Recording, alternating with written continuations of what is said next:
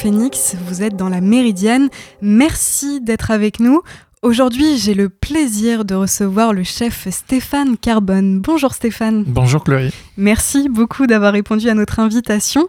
Alors Stéphane, vous êtes chef de votre restaurant éponyme à Caen et de l'Espérance à Hérouville-Saint-Clair. Vous êtes également président du jury de la troisième édition du Trophée des Léopards. C'est un concours culinaire organisé par Marie-Sauce et la région Normandie qui se tiendra en mars et en mai 2023. Peut-être Stéphane, avant d'évoquer les informations pratiques pour nos auditeurs, pourrions-nous revenir sur les enjeux autour de ce concours? Est-ce que c'est un moyen de mettre en valeur les produits normands et les pépites dont notre région regorge? Oui, tout à fait. C'est quand même grâce aussi à Hervé Morin aussi. Euh, c'est de mettre en valeur tous nos producteurs, nos maraîchers, nos, bouchers, nos, pêcheurs et autres. Euh, c'est vraiment sur l'excellence des produits qu'on a en Normandie, de, les refléter en France, dans la France entière, voire dans le monde et parce qu'on a vraiment de très très beaux produits, aussi bien de la mer que, de la terre. Donc ça, c'est très important. Et d'ailleurs, je crois que pour chaque édition, les candidats doivent travailler un produit et le mettre en avant dans leur création. L'année dernière, il me semble que les candidats avaient l'obligation d'intégrer le Neuchâtel dans chacune de leurs réalisations.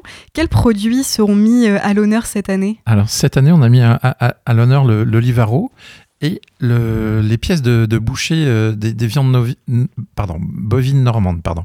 Et euh, voilà, on parlait du livaro, et le livaro, on ne l'utilise pas assez souvent, je trouve. Euh, en tant que consommateur, c'est vrai que c'est difficile de prendre juste un livaro et, de le manger juste comme ça. Donc nous, ce qu'on veut, c'est le faire travailler. On en discutera tout à l'heure, mais pour, les parties techniques. Mais on, voilà, on veut qu'il le cuisine et qu'il le travaille un petit peu différemment. Alors justement, tous ces produits normands seront sublimés par les candidats. Euh, justement, vous êtes avec nous aujourd'hui, Stéphane Carbone, pour informer nos auditeurs et potentiels amateurs normands qu'il est possible de candidater pour la prochaine édition du Trophée des Léopards. La clôture des inscriptions est prévue pour le 31 décembre 2022. Pouvez-vous nous préciser à destination de qui s'adresse ce concours? Alors c'est pour tout le monde en fait, c'est surtout pour les apprenants, les apprentis euh, des écoles hôtelières, et ensuite les amateurs, les amateurs et les professionnels de, la restauration. Mais euh, je fais un point d'honneur sur les, les apprenants et, les amateurs, parce que ça c'est important, parce que pour eux c'est vraiment valoriser les produits normands, être, euh, faire partie du, de, de, de ce concours assez prestigieux, mais euh, c'est de découvrir aussi, vous allez voir, il y a des très grands chefs qui vont venir de Paris et de Normandie, des très très grands chefs, même des meilleurs ouvriers de France qui seront là. Donc euh, ça va être un grand moment de partage. Et quels sont les différents moyens de candidater alors, quels sont les, moyens de candidater? C'est sur dossier, en fait. Il faut bien remplir euh, sur le dossier avant le, le, 31 décembre. Donc là, on en a quelques-uns et, tout sera fait sur photo et sur dossier. Donc, on prendra la meilleure recette on va faire une table ronde avec des, grands chefs pour choisir les, meilleurs d'entre vous. Voilà, le, côté un petit peu technique, le, côté un petit peu salé, sucré. On, a le temps de voir, euh, jouer un petit peu sur les textures.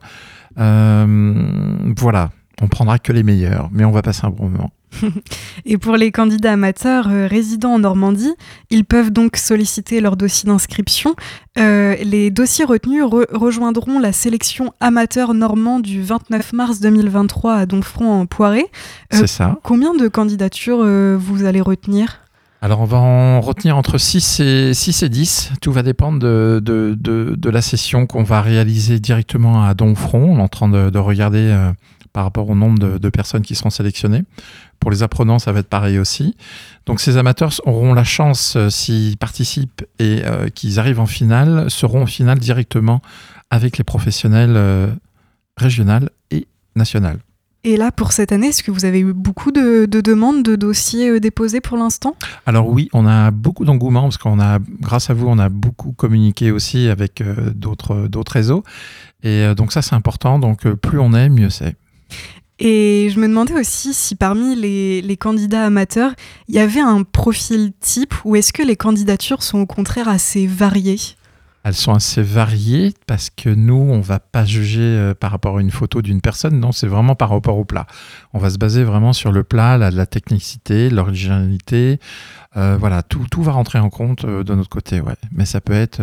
L'année dernière, il y a eu quand même, sur les amateurs, il y a eu quand même sur 8 8, personnes, il y avait quand même 4 ou 5 femmes. Donc voilà, on sollicite aussi les, les, jeunes femmes à venir. Ou, mm. Voilà. Et qu'est-ce qui les attend, ces candidats qui seront sélectionnés pour cette épreuve du 29 mars? Qu'est-ce qui leur attend? Faut pas se mettre la pression. Mm. Non, non, faut pas. Voilà, faut faire simple, comme chez vous à la maison. Donc c'est vrai que ça va être un petit peu difficile pour eux parce que ça va être pour certains leur, leur premier concours. Donc il va falloir qu'ils s'adaptent sur une cuisine semi-professionnelle avec du bruit autour. Euh, il y aura pas mal de choses qui vont rentrer en, en compte. Ils seront, ils seront jugés par des, des, grands chefs ou des meilleurs ouvriers de France, vous allez voir. Donc, faut pas se mettre la pression. faut faire comme à la maison. faut bien s'entraîner. On aura un temps imparti, vous allez voir, à peu près deux heures, deux heures et demie pour envoyer un plat, voire deux. Euh, donc voilà, faut, faut, faut, faut y prendre du plaisir et ça se passera bien. Et donc, il y a peut-être deux personnes qui obtiendront le premier prix et qui pourront prendre part aussi à la finale nationale. Oui. Justement, ça sera le 31 mai euh, qu'elle aura lieu. Donc, c'est à l'abbaye aux Dames à Caen. Euh, Est-ce qu'elle inclura des candidats amateurs aussi de toute la France ou c'est vraiment juste euh, candidats amateurs normands et, et... Alors, et apprentis normands? Oui, pour les apprenants et pour les amateurs, c'est vraiment 100% normand, ça on y tient. Mais après, pour la qualification des, des professionnels, ce sera normand et national. Donc voilà, ce, les amateurs et les apprenants auront la chance de, de, participer avec les professionnels de toute la France et surtout normands. D'accord, et donc là, ça sera le 1er juin euh, pour, euh, voilà, pour le les professionnels. Le 31 mai et le 1er juin, directement à l'abbaye aux Dames, euh, grâce à Hervé Morin et toutes ses équipes. Donc à l'abbaye aux Dames, il y aura aussi pour peut-être les visiteurs, est-ce qu'il y a des choses de prévues J'ai cru voir, je crois qu'il y a un marché qui aura lieu. Oui, il y aura un grand marché avec des, des producteurs et d'autres petites boutiques. Euh, les gens auront la chance de, de, de, le visiter euh, toute la journée. On fera aussi, euh, sur les 2-3 jours, on fera éventuellement un, un marché nocturne. Alors, quand je dis nocturne, c'est pas jusqu'à 6 heures du matin, mais, mais euh, voilà, jusqu'en fin de soirée pour faire un petit after en, entre nous, entre, entre eux. Et euh, voilà, c'est vraiment un moment de con convivialité. Et, et, vous étiez déjà membre, euh, Stéphane Carbone, l'année dernière. Vous étiez membre du jury. Oui. Euh, Est-ce qu'il y a des choses qui vous ont surpris, interpellé, par exemple par euh, le niveau des candidats amateurs ou des, des apprenants? Moi, j'ai eu la chance de faire partie du jury technique, c'est-à-dire directement en cuisine, et après, Paris, enfin, jury euh, dégustation. Donc, j'ai eu la chance de faire les deux. Et euh, en technique, j'ai vu les, les apprenants étaient vachement, euh, enfin, que ce soit les apprenants ou les amateurs, ils, mais ils étaient organisés comme des professionnels, en fait. Donc c'est ça qui était bien. Ils arrivaient avec leur petit matériel. Tout est fourni normalement, mais ils arrivaient avec leur petit timer. Ils savaient dans quel moment il fallait envoyer, à quel moment il fallait attendre, lancer ses cuissons. Donc euh, voilà, il y avait vraiment une méthodologie très importante et euh, c'est ça qu'on recherche chez eux.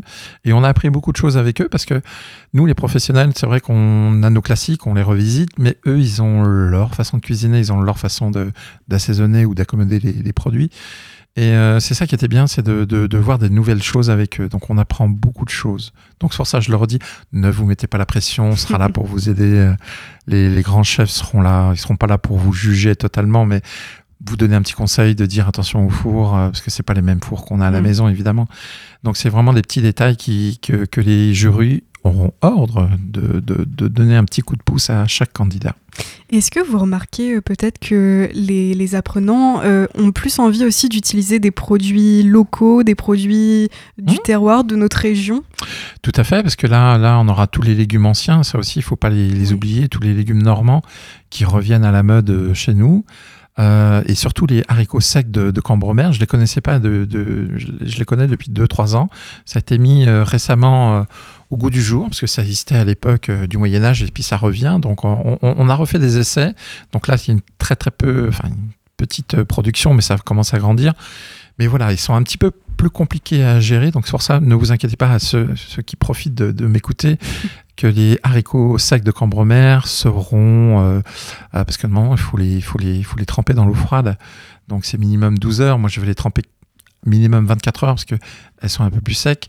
Mais euh, voilà, c'est toutes les petites choses que voilà. Mais il y a vraiment des très très belles choses. Vous allez le voir. Moi j'ai hâte que Chloé, vous venez au moins pour la finale. Vous allez Eh bien ben, voir. Je serai là, je serai là. Voilà. Et pour terminer, peut-être, vous avez déjà donné quelques petits conseils, mais est-ce que vous auriez d'autres euh, d'autres conseils pour, euh, pour nos auditeurs? Alors les conseils sur quoi? Sur euh, bah, sur euh, la gestion du stress peut-être aussi et l'envie de, de, se lancer euh, en fait dans, dans, cette aventure. Il faut parce que vraiment c'est vraiment un moment de partage comme je le dis mais un concours faut pas se mettre la pression. Si mm. on est bien organisé déjà c'est 50%, 50 du travail mais c'est des moments où faut y prendre du plaisir. faut pas stresser parce qu'il y a des grands chefs qui sont à côté. Vous inquiétez pas, ils seront là pour vous aider. Euh, pour vous donner des petits, des petits conseils euh, juste au moment de l'envoi. Envoyer l'assiette chaude, euh, bien assaisonnée. Moi, ce que je recherche, c'est le goût. Le goût du Livaro, il peut être transformé en plusieurs façons, hein, déstructuré ou pas. Mais moi, c'est le goût. Le goût du produit. Je veux qu'on retrouve le goût du, du Livaro. Je veux qu'on retrouve le goût de la viande, parce qu'il y aura les, races bovines normandes. Mais voilà, c'est l'assaisonnement, la chaleur. Déjà, c'est les trois points les plus importants. Et ensuite, le côté un petit peu technique, le le côté un petit peu visuel, ça on y tient aussi, et le, mariage des goûts, ça aussi, voilà, mais tout en respectant les produits normands, locaux. Bah merci beaucoup Stéphane Carbone d'être venu jusqu'à nous. Merci Chloé. Et merci pour toutes ces précisions que vous nous avez apportées. Pour tous les potentiels candidats résidant en Normandie, vous pouvez solliciter le dossier d'inscription dès maintenant et jusqu'au 31 décembre 2022 par mail, mail à l'adresse sauce.marie.gmail.com ou directement sur le site de l'événement au www.trophée- d-léopard.com. Les dossiers retenus rejoindront la sélection amateur normand du 29 mars 2023. Je vous souhaite une très bonne journée Stéphane, à bientôt. Merci Chloé, merci à tous. Je vous propose de faire une pause en musique avant de nous retrouver dans la deuxième partie de la Méridienne. On revient sur l'actu sportive du week-end, mais avant cela, on écoute Matt Maltese et son titre Mother. A tout de suite.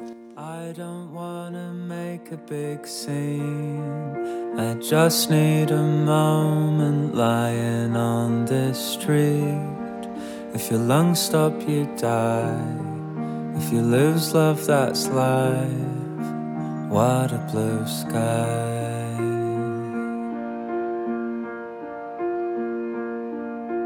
All my friends, they miss you a lot. I know your father probably hates my guts. When a lover cuts ties, other people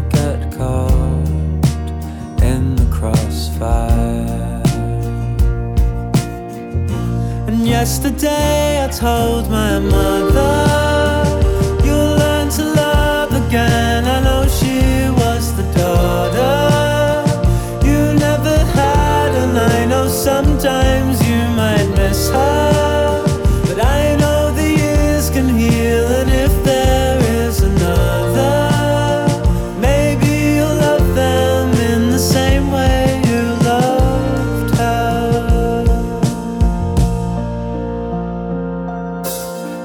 Stay with your wet hair in curls, wearing pajamas in the outside world. Couldn't look in your eyes, then you got in your car and started to drive. And yesterday I told my mother,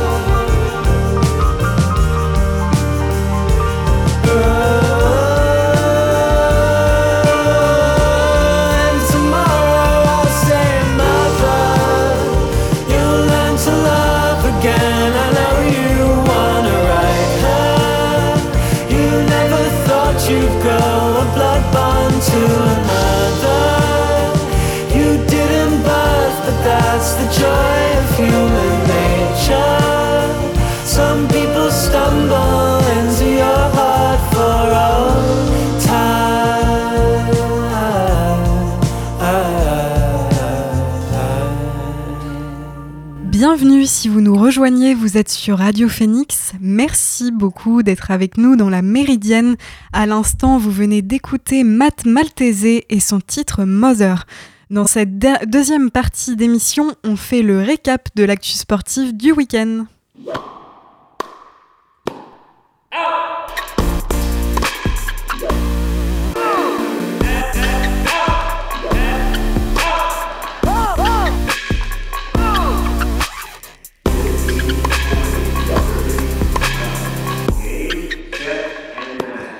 Et on commence cette revue sport avec les résultats de la Coupe du Monde de football.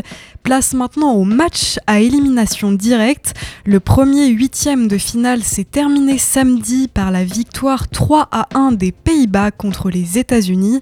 L'équipe de Louis Van Gaal s'est qualifiée pour les quarts de finale. Ils affronteront l'Argentine ce vendredi. Hier, l'équipe de France s'est imposée 3 à 1 face à la Pologne au stade Al Toumama de Doha et peut toujours rêver de conserver son titre acquis en 2018.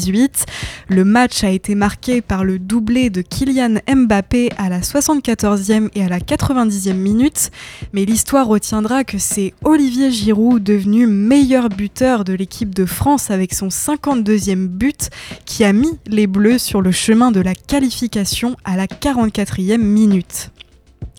Grâce à des buts de Henderson, Kane et Saka, les Anglais se sont imposés face aux Sénégalais en huitième de finale hier, 3 à 0. Ils défieront les Bleus en quart de finale samedi prochain à 20h. Les qualifications pour les quarts de finale continuent aujourd'hui avec le très attendu Japon-Croatie cet après-midi à 16h. À 20h aura lieu la rencontre entre le Brésil et la Corée du Sud. Coupe du Monde toujours, mais de biathlon maintenant. Après le podium d'Emilien Jacquelin, la poursuite de Contiolati a souri aux Français hier. Julia Simon a remporté l'épreuve d'une main de maître, sa cinquième victoire en carrière, la deuxième en poursuite. La Française a devancé l'Italienne Doretta Wierer et la Suédoise Elvira Auberg grâce à son sans faute au tir. La Savoyarde lance idéalement la saison tricolore avec ce premier succès de l'hiver, rien ne pouvait résister à Julia Simon qui confirme sa montée en puissance parmi le gratin mondial après ses cinq podiums l'an passé. Clin d'œil du destin, elle a signé hier sa deuxième victoire en carrière à Contiolati, là où elle avait décroché le premier succès de sa carrière déjà en poursuite. Julia Simon a entraîné dans son sillage l'ensemble du groupe France et notamment ses nouveaux visages. Caroline Colombo, aussi à 20 sur 20 au tir, signe le meilleur résultat de sa carrière avec la sixième place. Anaïs Chevalier-Boucher finit 12e, quelques places devant la prometteuse Sophie Chauveau, auteur d'un top 20 pour sa première poursuite en Coupe du Monde, 19e avec le 7e temps de ski. La championne olympique 2018, la française Perrine Lafont, a pris la deuxième place de l'étape d'ouverture de la Coupe du Monde de ski de boss à Ruka en Finlande samedi, derrière la championne olympique en titre, l'Australienne Jakara Anthony. Meilleur score des qualifications dans la matinée, puis du premier run de la finale, Perrine Lafont a été devancée par Jacara Anthony dans le deuxième passage décisif, réservé aux six meilleures skieuses. Elle a obtenu un total de 78,33 points, soit 3 points de moins que l'Australienne. La japonaise Henri Kawamura complète le podium de cette première épreuve. Les deux autres Françaises qualifiées pour la finale, Fantine de Groot et Camille Cabrol, se sont classées respectivement 13e et 16e. Du côté des hommes, le Canadien Michael Kingsbury, triple médaillé olympique, a dominé l'épreuve masculine. Le Français Ben Cavé n'a pas passé le cut des qualifications et est arrivé en 19e position, à l'inverse de Martin Suire, finalement 16e. Les prochaines étapes de Coupe du Monde seront programmées le week-end prochain en Suède et le suivant à l'Alpe d'Huez. Quelques mots de rugby maintenant. À une semaine du début de la saison de Coupe d'Europe, l'heure était encore aux joutes nationales pour les clubs du top 14 samedi. À l'occasion de la 12e journée, le stade toulousain a conforté sa place de leader face à Perpignan, 34 à 13, tandis que Clermont s'est relancé face à Montpellier, 19 à 14, tout comme Bordeaux-Bègle contre Brive, 33 à 13. De son côté, l'aviron bayonnais a sorti les griffes face au loup et reste invaincu à domicile, 19 à 7. Et dans la soirée, le stade français a relevé la tête en dominant La Rochelle, 27 à 14. Et hier après-midi, Castres a battu Pau sur le Gond, 26-22. Reculer pour mieux rebondir, telle est la stratégie de Gaël Monfils pour le début de saison 2023. Le tennisman français a annoncé son forfait pour l'Open d'Australie du 16 au 29 janvier prochain. Dans une interview accordée à Canal+, c'était samedi, alors qu'il avait tenté d'avancer son retour avant de finalement se retirer du Masters 1000 de Bercy. Gaël Monfils veut en réalité profiter du classement protégé aux joueurs et joueuses blessés longue durée et anticiper la saison 2024. Gêné par son pied une large partie de sa saison avant de rechuter sévèrement en août au tournoi de Montréal, il pourrait ainsi geler sa place pour le majeur australien dans un peu plus d'un an, mais doit pour cela sacrifier sa participation la saison prochaine. Le joueur de 36 ans s'est fixé pour principale échéance les Jeux olympiques de Paris 2024 à domicile. Vous écoutez la Méridienne sur Radio Phoenix. Et dans cette dernière partie d'émission, je souhaitais revenir sur euh, l'actualité euh, en Chine notamment, où l'allègement des restrictions sanitaires se poursuit une semaine après des manifestations historiques. Plusieurs villes ont encore assoupli les restrictions vendredi en revoyant plusieurs règles draconiennes anti-Covid à la grande satisfaction de l'Organisation mondiale de la santé. À Pékin, capitale de 22 millions d'habitants, de nombreux magasins ont rouvert ce week-end et les habitants peuvent à nouveau utiliser les transports en commun aujourd'hui sans avoir à présenter un résultat de test PCR négatif datant de moins de 48 heures. Même mesure à Shanghai, où cette obligation est aussi levée pour accéder à certains lieux publics, tels que les parcs et attractions touristiques. Près de Shanghai, la ville de Hangzhou a annoncé mettre fin aux tests PCR à grande échelle, sauf pour ceux en contact avec les maisons de retraite, les écoles et les garderies. À Urumqi, la capitale de la région du Xinjiang, les autorités ont annoncé vendredi que les supermarchés, hôtels, restaurants et stations de ski seraient progressivement rouverts. Cette ville de plus de 4 millions d'habitants a subi l'un des plus longs confinements de Chine.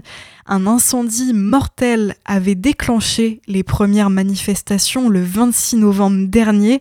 Les restrictions ont été accusées d'avoir retardé les secours. La colère des Chinois à l'égard de la stricte politique en matière de lutte contre la pandémie avait débordé dans les rues il y a une semaine dans une dizaine de villes, une ampleur inédite depuis les mobilisations pro-démocratie de Tiananmen en 1989.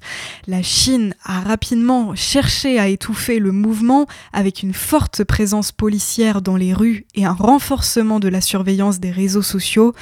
En vigueur depuis bientôt trois ans, cette politique zéro Covid a bouleversé le quotidien des habitants avec des confinements à répétition et des tests PCR à grande échelle presque tous les jours en 2022. Et c'est ainsi que s'achève cette émission de la Méridienne.